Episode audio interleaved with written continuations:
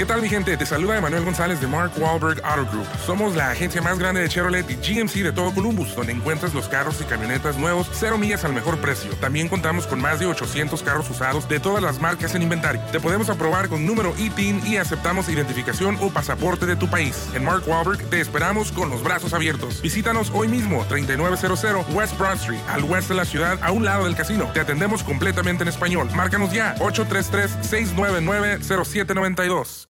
Bueno, desde ayer le informé que un barco carguero eh, fue secuestrado por, eh, por eh, fuerzas hutíes y ahora vamos a hablar sobre qué son los hutíes en aguas del Mar Rojo. Y ha sido pues una noticia internacional sin duda por las implicaciones que tiene para el tránsito marítimo, también por la forma en que los hutíes eh, se subieron a este barco para eh, secuestrar a su tripulación, lo hicieron en helicóptero, lo cual ha llamado mucho la, atención. Es decir, aquí no estamos hablando de pues piratas somalíes en, en, barcos mucho más pequeños que persiguen a los cargueros y amenazan con volarlos eh, con, con cohetes. No, aquí estamos hablando de un, de un operativo de fuerzas especiales que desciende sobre el barco, bajan eh, ocho hombres fuertemente armados y toman control del barco.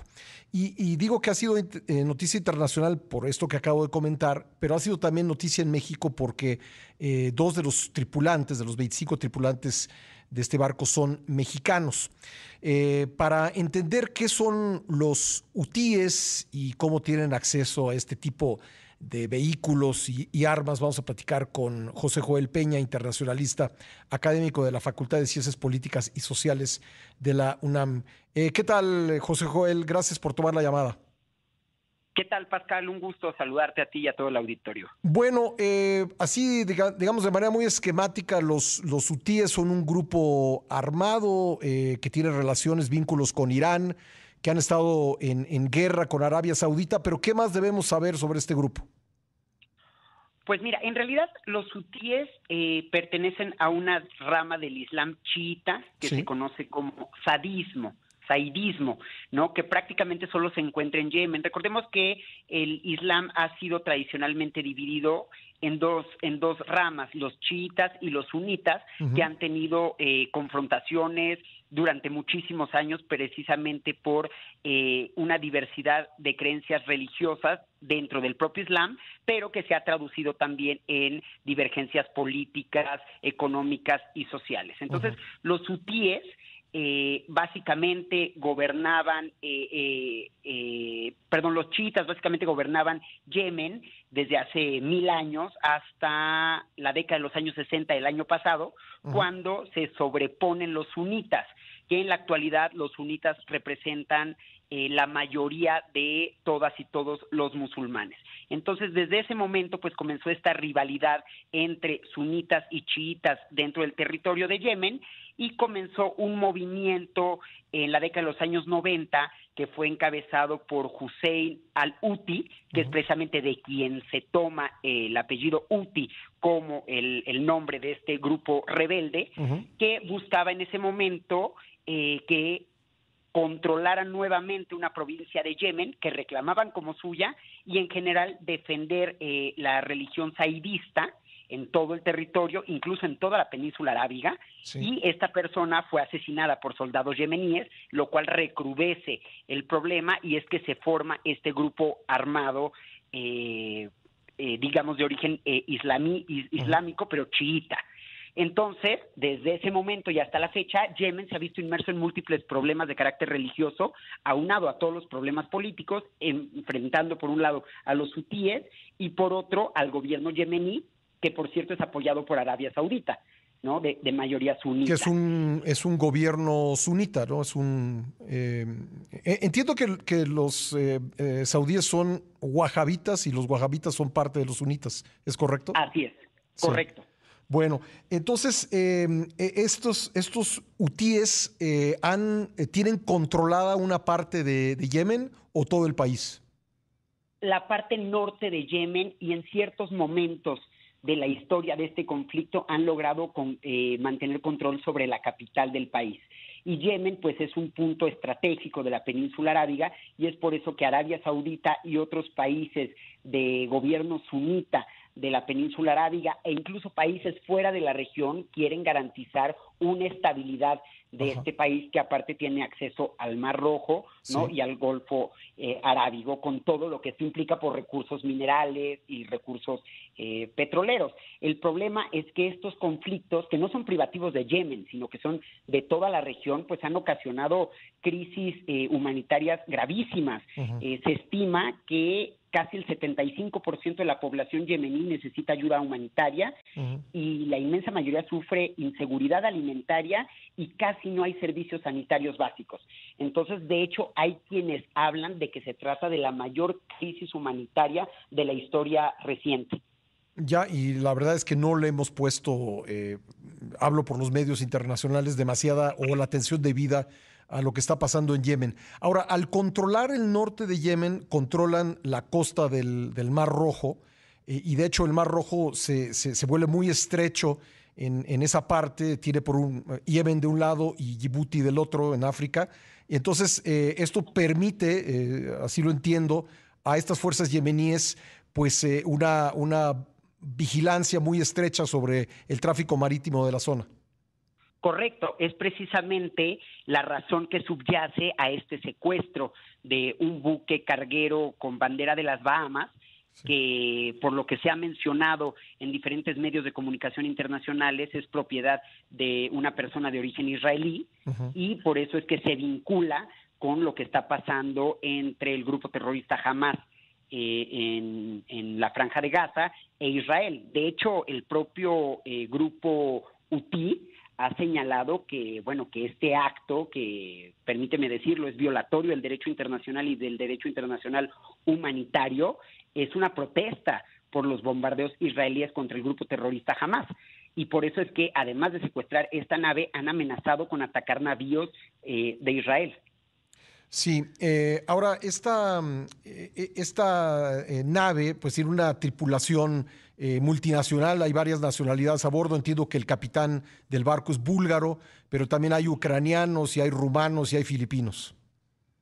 Correcto. Además de las dos personas de origen mexicano, por lo tanto la Secretaría de Relaciones Exteriores ya ha entrado en contacto con el gobierno eh, saudí, concretamente con nuestra embajada en dicho país, pues, pues para tratar de llevar mediante buenos oficios y diplomacia, eh, digamos, las negociaciones para que se regresen a los rehenes, porque básicamente los rehenes, tomar rehenes va en contra del derecho internacional, incluso del derecho internacional humanitario. Es una violación flagrante de este orden internacional. ¿Cómo, cómo es que tienen eh, no solamente el helicóptero que vimos ayer, sino la capacidad de, bajar sobre un barco y, y, tomar este, este barco? Es decir, ¿las armas de los hutíes vienen de Irán? Pues todo indica que precisamente el gobierno iraní, eh, de mayoría eh, chiita, precisamente, eh, pues ha financiado tanto con recursos económicos como recursos militares a diferentes grupos, digamos, armados o grupos terroristas, como se les suele denominar en, en, otras ocasiones, para que precisamente generen una inestabilidad en la región en la que gobiernan mayorías sunitas, como por ejemplo en Arabia Saudita y en la gran mayoría de los países eh, musulmanes. Eh, ahora, entonces, en el caso de Yemen, el país está eh, dividido por este conflicto armado.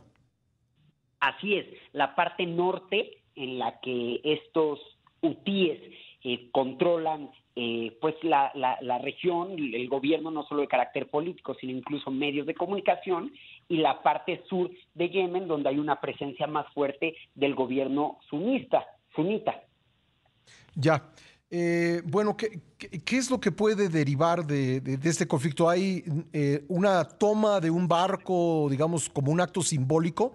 ¿O de verdad este grupo tiene la capacidad pues, de frenar una, una ruta muy importante de tráfico marítimo, porque, bueno, quien quiera ir, no sé, bueno, como este barco de Turquía, eh, digamos, de las aguas del Mediterráneo a las aguas del, Océano Índico, eh, pues tiene que pasar necesariamente por el Mar Rojo, por el, por el, eh, el canal de Suez y luego el Mar Rojo. Correcto. Lo que puede generar es una, una inestabilidad que puede derivar en problemas eh, no solo de carácter geoestratégico, sino también de carácter económico. Es lo que, lo, que, lo que pasa en otras regiones cuando se bloquean los principales pasos para los alimentos, por mencionar tan solo un ejemplo, deriva en crisis alimentaria. ¿No? Entonces, obviamente, esto va a tener una repercusión muy fuerte en función de qué tanto se agrave el conflicto. Recordemos que, por ejemplo, eh, eh, una noticia reciente es este eventual arreglo al que va a llegar el gobierno de Israel con el gobierno de Hamas para el intercambio de rehenes, ¿no? Que se presume o se tiene la esperanza de que sea el inicio eh, pues de una pacificación de este conflicto que ha escalado de manera impresionante en muy pocos días.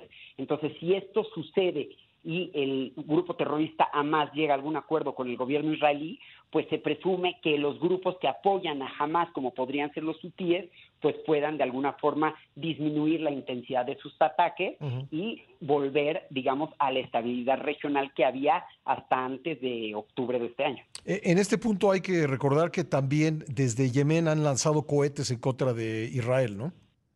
Así es, se dice que justamente uno de los ataques perpetuados el 20 de octubre precisamente fue con misiles provenientes de dicho país y los hutíes se han, digamos, eh, han manifestado en medios de comunicación y de manera abierta que son los responsables de dicho ataque. Sí. Eh, étnicamente, los, los hutíes son distintos a los otros habitantes de, Yemen o de la península arábiga o no?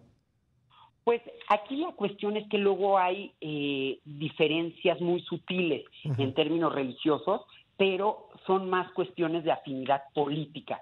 Al ser un grupo que, que, deriva de la rama del Islam chiita y que controló por casi mil años eh, eh, Yemen y gran parte de la península arábiga, después de la década de los años 60 del siglo XX, pierden muchísimo poder eh, eh, a manos, digamos, de la otra facción del, Islam, que son los suníes o sunitas, y pues obviamente eso genera resquemor y cierto eh, recelo que pues ha derivado en problemas, pero no solo en la península arábiga, sino en el norte de África, por ejemplo. ¿no? Entonces también es, es una forma como de tratar de controlar nuevamente territorios que habían perdido. Es lo que en su momento, por ejemplo, intentó el Estado Islámico de Irak y el Levante, el famoso ISIS, ¿no? que buscaba controlar Medio Oriente, el norte de África y gran parte de la península ibérica, que hoy es España y Portugal. Es decir,